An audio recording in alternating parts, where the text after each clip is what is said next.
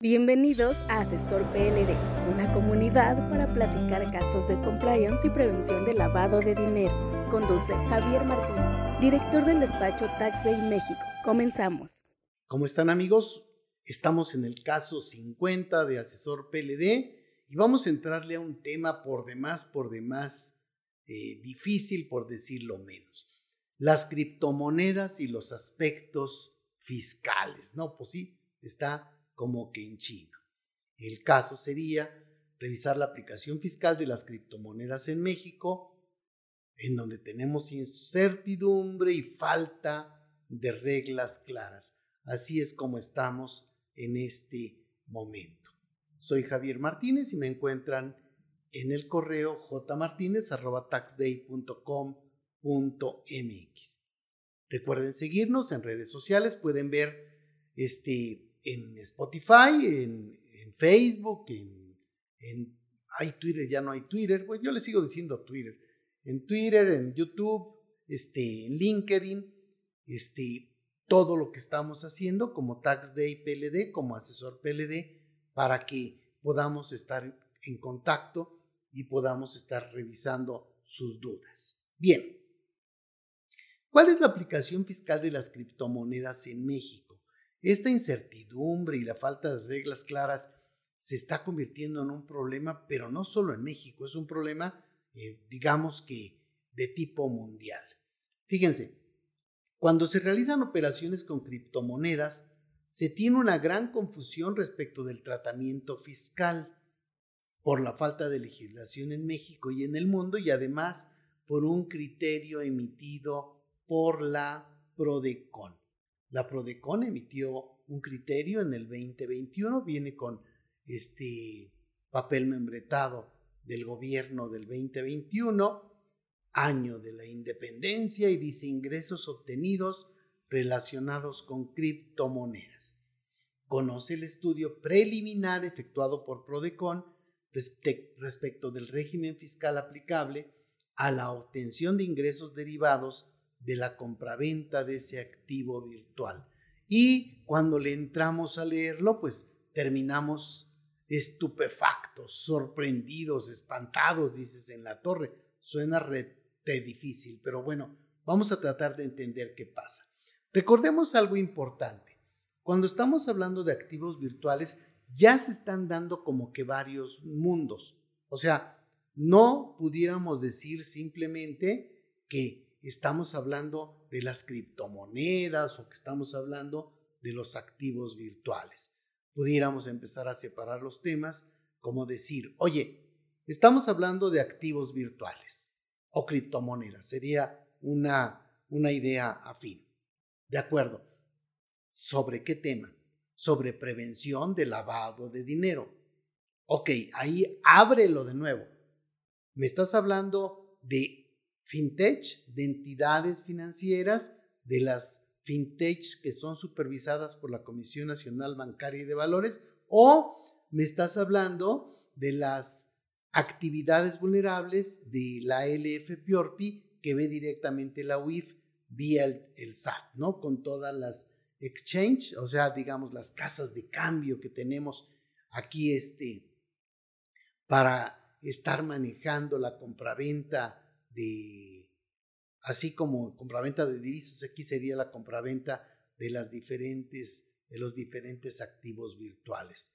A ver, entonces, ya, si hablamos de prevención de lavado de dinero, estamos con GAFI, todo lo que está buscando, tratando de hacer GAFI, y después ahí hay entidades financieras y fintech que están supervisadas por la Comisión Nacional Bancaria y de Valores y las actividades vulnerables, que son las operaciones de intercambio de actividades vulnerables, que son revisadas por el SAT y que son, digamos, este, información que le llega directamente a la UIF.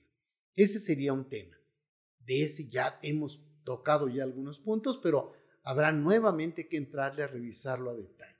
Ahora, si vemos el mundo fiscal, el mundo fiscal de las criptomonedas, ahí tendríamos que ver, oye, ¿qué está pasando en México? Ok, ya lo tengo. Prodecon ya dijo algo y más o menos nos da un norte que nos avienta hasta por el sur y quién sabe por dónde. Está bien. ¿Qué está pasando en Estados Unidos y qué está pasando en Europa para saber qué está ocurriendo en esos lugares? Porque en México realmente no tenemos todavía a este mes de septiembre, ya estamos finalizando septiembre del 2023, todavía no tenemos una legislación respecto de las operaciones con activos virtuales. ¿De acuerdo? Y estaría otro mundo donde están las personas o las empresas, el crimen organizado, todos los buenos y los malos que están realizando operaciones con monedas virtuales, con criptomonedas. Oye, ¿y ahí cómo sabes quiénes son los buenos y quiénes son los malos? Antes, en las películas de blanco y negro decíamos, oye, pues los de sombrero blanco son los buenos y los de sombrero negro son los malos. Aquí el tema es que todos andan sin sombrero y entonces no podemos saber qué es lo que está ocurriendo con respecto de estos puntos. Bien, ahí están. Criptomonedas cada vez hay más y más, o sea, no sé, más las que se acumulen en esta, en esta semana, hay muchísimas criptomonedas. Revisemos entonces un poquito estos documentos, vayámonos directamente a revisar lo que dice el documento de la Prodecon. Por cierto, lo subimos aquí en este en Facebook, en Tax Day PLD de Facebook o en Asesor PLD en Facebook. Si se meten ahí y nos siguen, pueden bajar estos documentos y si necesitan algún otro, no duden en pedírnoslo. Bien, dice este documento. Ingresos obtenidos relacionados con criptomonedas. Conoce el estudio preliminar efectuado por Prodecon respecto del régimen fiscal aplicable a la obtención de ingresos derivados de la compraventa de ese activo virtual. Empieza platicándonos o diciéndonos que el avance tecnológico en los últimos tiempos ha permitido la utilización de los medios electrónicos para realizar todo tipo de actividades económicas, incluyendo la posibilidad de efectuar pagos por medios electrónicos y sin la necesidad de utilizar elementos físicos como lo son las monedas y billetes de curso legal que tradicionalmente conocemos. Sin embargo, también existen medios de pago que si bien actualmente no son reconocidos en forma oficial en México, como es el caso de las llamadas criptomonedas, lo cierto es que ello ha impedido que cada vez más personas, perdón, lo cierto es que ello no ha impedido que cada vez más personas se interesen por adquirir, por adquirir este tipo de instrumentos digitales, lo que se advierte del hecho de que un 12% de la población adulta mexicana posee alguna criptomoneda por lo que el país se ubica como la novena nación con la mayor tasa de posesión de estos instrumentos en todo el mundo. Y estamos hablando del 2021. En la torre, pues entonces sí es un tema que debemos entender que ya está hasta el tuétano. Las referidas criptomonedas, continúa diciendo, además de adquirirse para poder utilizarlas como medio de pago con quienes aceptan este tipo de instrumento también son compradas como una divisa al igual que el dólar o el euro, solo que en formato digital, por lo que muchas personas las obtienen por un, con un fin de especulación comercial, es decir, con el propósito de obtener una ganancia, al venderlas a un precio mayor del que fueron compradas, lo que lleva a reflexionar sobre la forma en que debe ser declarada ante la autoridad fiscal esa ganancia obtenida. Yo compré criptomonedas a un buen precio y las vendo y gano, que no es en todos los casos, o sea, hay muchas personas que han perdido hasta la camisa, pero bueno, es el punto que cuando ganas tendrás que pagar impuestos. En el caso específico de las criptomonedas, estas se consideran activos virtuales debido a que, primero, son una unidad de información que no representa la tenencia de algún activo subyacente a la par y que es unívocamente identificable, incluso de manera fraccional almacenada electrónicamente. Otro, su control de emisión está definido mediante protocolos predeterminados y a los que se pueden suscribir terceros. Otro punto cuenta con reglas que impiden que las réplicas de la unidad de información o sus fracciones se encuentren disponibles para ser transmitidas más de una vez en un mismo momento. No obstante, que los activos virtuales constituyen medios análogos a las monedas con los cuales se puede realizar se pueden realizar transacciones comerciales, no cumplen con los requisitos para ser considerados como moneda de curso legal, pues incumplen con las funciones de la definición clásica del dinero, que pudiéramos decir depósito de valor o medio de cambio o unidad de cuenta. También nos menciona que ya nos habla en la fracción 16 del artículo 17 de la LFPORPI que qué es lo que se entiende como un activo virtual. Continúa diciendo que por lo anterior es claro que a la cantidad obtenido por la venta de una criptomoneda no se le puede atribuir el tratamiento fiscal de una ganancia cambiaria, como sucede en el caso de las divisas o de cualquier otro tipo de tratamiento financiero. Y aquí la respuesta sería, pregunta sería, ¿por qué no? Pues no más, o sea, es un criterio que tenemos aquí con Prodecon en este momento y lo pone como un precriterio. Ahora bien, el artículo 14, fracción primera del código, del Código Fiscal de la Federación, establece que se entiende por enajenación de bienes toda transmisión de propiedad, aún, eh, aún en la que el enajenante se reserve el dominio del bien enajenado. De conformidad con lo anterior, se puede establecer que las operaciones de venta de criptomonedas se ajustan a la figura de enajenaciones de bienes. Dices, ay, güey, entonces estás hablando no de estar comprando divisas, por ejemplo, sino que estás comprando bienes. Ok, ¿y qué pasa si vendo esos bienes? Bueno, conforme a la ley del impuesto sobre la renta, deberá ser retenido por el adquirente el 20% del valor. No, pues ya me metiste en un tema bastante raro. Dice, en caso contrario será el enajenante quien enterará el mismo mediante declaración que se presenta este, ante, ante el SAT.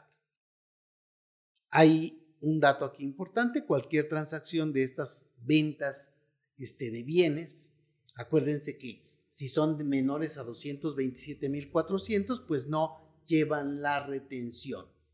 Por lo, por lo que respecta a la expedición del comprobante fiscal respectivo, la legislación tributaria establece la obligación de emitir el CFDI en todos los supuestos de enajenación. Y entonces dices, ay, en la torre.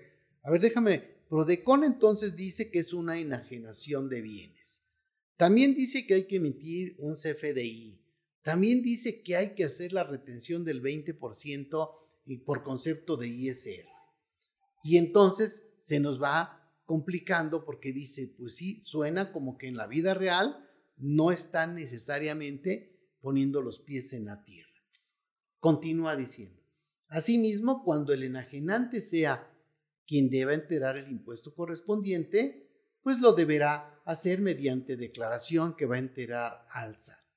Ahora bien, para determinar la ganancia, pues tendrás que revisar cuál es tu costo de adquisición, etcétera, ¿no? Para ver cuánto, cuánto ganaste. Este dice, por lo que respecta al pago de comisiones y mediaciones pagadas por la adquisición o enajenación, es una deducción autorizada. O sea, obviamente tienes deducciones que tuviste que hacer para obtener los ingresos. Y aquí dice algo que nos pone los pelos de punta.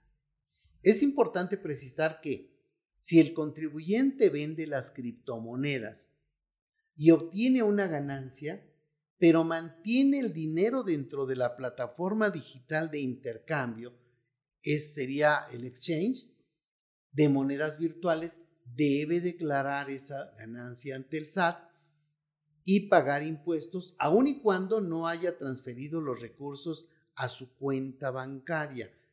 Esto no, eso suena, suena realmente terrorífico.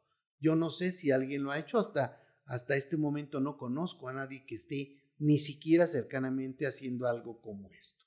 Y explica que lo anterior es así, ya que el 119 de renta considera que el ingreso por enajenación se da incluso cuando se obtenga en crédito, es decir, no es necesario que exista un flujo de efectivo para determinar la contribución, por lo tanto basta con que se hubiera concretado la operación de enajenación para determinar la obligación tributaria. Híjole, pues sí, suena bastante raro. Ahorita veremos lo que dice Bitso, lo que están un poco en las ideas ahí. Por último, es importante mencionar que el desarrollo y adopción de las criptomonedas también ha creado un enorme reto para el fisco, claro. Y entonces aquí tendríamos que estar revisando qué vamos a hacer en todos estos casos. Me voy a cambiar a algo que dice Bitso, como ustedes saben, es un exchange de los más relevantes. Este, bueno, hay, varios, ¿no? No, no, no, no por hablar alguno en particular, pero por ejemplo, si entramos al portal de Bitso, nos habla de que puede darnos una tarjeta de débito, por decirlo de alguna forma. El poder de tu wallet en una sola tarjeta, en la torre. Entonces, de mis criptomonedas voy a agarrar dinero para pagar mis gastos, ¿sí? Eso puede ocurrir. Paga en tiendas en línea o físicas con tu cuenta, recibe beneficios, simple y segura, sin burocracia, y entonces esto todavía lo va complicando más para irlo entendiendo. Y hace una pregunta y después da algunas explicaciones. ¿Eres responsable de pagar impuestos en México por tus transacciones de cripto? Lo que necesitas saber, nos dice, esto es algo que se ha venido actualizando, este, es una página que se actualiza constantemente y nos dice que Bitso, afiliadas y subsidiarias, no ofrecen asesoramiento fiscal, legal o contable y entonces esto pues medio te digo cómo le hagas, pero la neta es que vas a tener que ver a un este, especialista. Entonces, Bitso siempre ha abogado por reglas y marcos regulatorios fáciles de entender para las criptomonedas en toda América Latina. Hemos estado colaborando con reguladores para construir marcos para el futuro de las finanzas y aquí nos da chances de poder revisar qué es lo que está ocurriendo. Puede que sepas que Bitso es una plataforma que opera como un exchange de criptomonedas a través de, sus subsidiarias, afiliadas o socios comerciales bajo la supervisión de la Comisión de Servicios Financieros de Gibraltar. Y siempre seguimos sus directrices fiscales. Como exchange de criptomonedas, nuestra plataforma habita, habilita que los usuarios ejecuten órdenes entre sí. Es importante aclarar que Bitso o sus subsidiarias afiliadas o socios comerciales no vende criptomonedas directamente a los usuarios. Esto significa que no estamos obligados a retener impuestos en nombre de los usuarios y la ley de Gibraltar no nos exige emitir facturas por las comisiones que cobramos. Ah, ok, ya empieza haber aquí varios temas interesantes, pero básicamente, si yo estoy en Bitso, Bitso no compra ni vende criptomonedas, sigue mis instrucciones. Yo metí un millón de pesos, ¿verdad? Se lo metí a la cuenta que abrí en Bitso y ahora sí con eso empiezo a comprar y vender y andar por ahí moviéndome con los diferentes tipos de criptomonedas. Y las preguntas frecuentes que se hace, oye, necesito pagar impuestos por mis transacciones de crédito. Bueno, básicamente dice, tendrás que revisar qué pasa en tu país. Si uso mi tarjeta de crédito de Bitso, bueno, también tendrás que checar, pero básicamente ahí sí ya estás sacando dinero, sea que lo regreses a tu cuenta de cheques o te lo gastes con una tarjeta. En conclusión, en estas primeras conclusiones, dice Bitso o cualquiera de sus subsidiarias, afiliadas o socios comerciales retienen impuestos en nombre de los usuarios. Este, la responsabilidad de la declaración y el pago de impuestos permanece contigo. Dice Bitso, cualquiera de sus subsidiarias, afiliadas o socios no retienen impuestos en nombre de los usuarios. O sea, les faltó ahí uno, pero bueno, ya ya lo corregirán.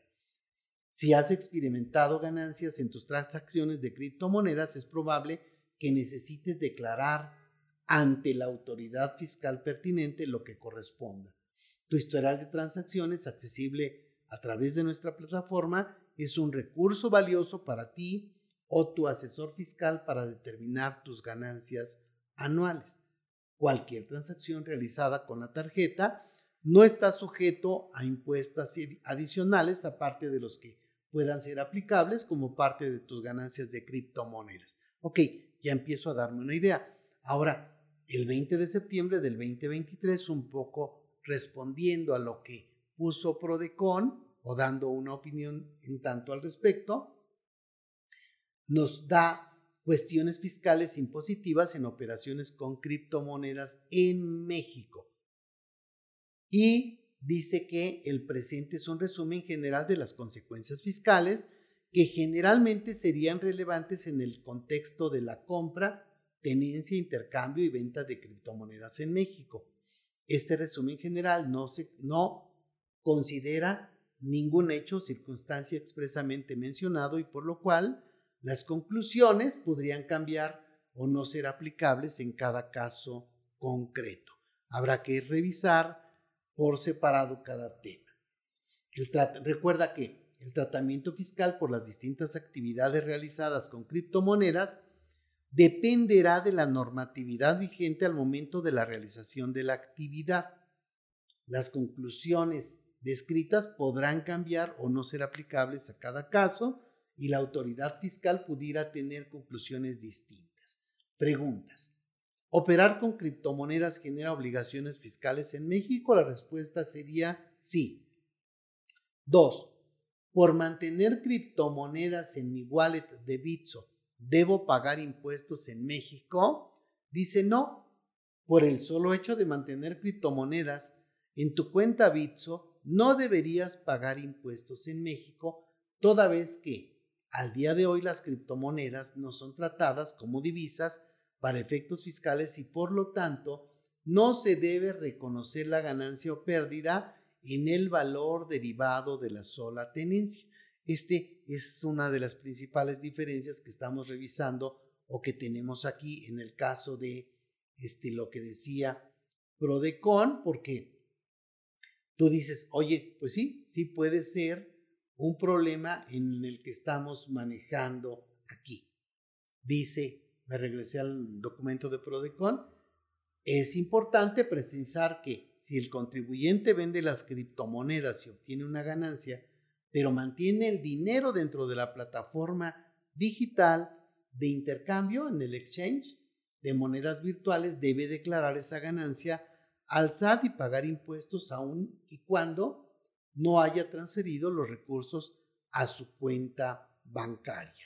Y aquí lo que menciona Bitso dice, por mantener criptomonedas en mi wallet de Bitso, debo, de Bitso, debo pagar impuestos en México. No, sea, simplemente están jugándose entre todas las criptomonedas. Aquí el problema es que compras y vendes y pasa a, convertirse a dinero. Y después vuelve a regresar a, este, a comprar otras criptomonedas. Entonces, habrá que ver, hemos revisado algunos estados de cuenta de personas donde un solo día lleva seis o siete hojas, entonces no suena nada sencillo. Pregunta 3. Si vendo criptomonedas, ¿debo pagar impuestos sobre la renta de ICR? Dice sí. Cuando vendes criptomonedas, pudieras estar sujeto al pago del ISR como sucede con la venta de cualquier bien, para lo cual, por regla general, deberás calcular la ganancia o pérdida que se genera con motivo de la venta de la criptomoneda, determinando el precio recibido menos el costo de adquisición. Esto sería lo que te daría la base de impuesto sobre la renta. La forma de calcular y pagar el ISR podrá variar en cada caso concreto, por lo que te recomendamos consultar el tratamiento fiscal con tu asesor fiscal. Otra pregunta dice cuál es la tasa para calcular el ISR que, es es que me es aplicable. Recuerden, aquí es diferente. Si eres persona moral, te aplica la tasa directamente del 30%, pero si eres persona física, te va a aplicar una tasa que puede ir pues del 1.92% y hasta el 35%.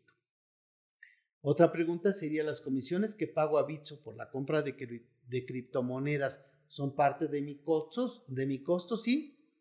O sea, en estricto sentido, es el, el tema de lo que tendríamos que hacer. Otra pregunta es, si compro criptomonedas, ¿tengo obligaciones de retenciones de ISR? Dice, en la medida en que se logra identificar que el vendedor es persona física con residencia fiscal en México, se deberá retener el 20%, como lo menciona Prodecon. Pero estamos hablando en el caso de que yo tengo mis criptomonedas y se las vendo a una persona física. ¿De acuerdo? O se las compro a una persona física. Cuando estoy realizando operaciones dentro, de mi propio wallet, digamos dentro de mi propio monedero de activos virtuales, no caería en estos supuestos. ¿De acuerdo? Entonces, ¿qué tendríamos que hacer? Tendríamos que estar revisando qué vamos a lograr o cómo podemos terminar o tener un poquito más de disposiciones que me puedan ser relevantes para estos puntos. Quisiera recomendarles nada más dos artículos que valdrá la pena leer, aunque nos dejan todavía sin las soluciones. Los dos son de la revista Puntos Finos, uno que se llama Criptomonedas, problemática actual para su tratamiento fiscal.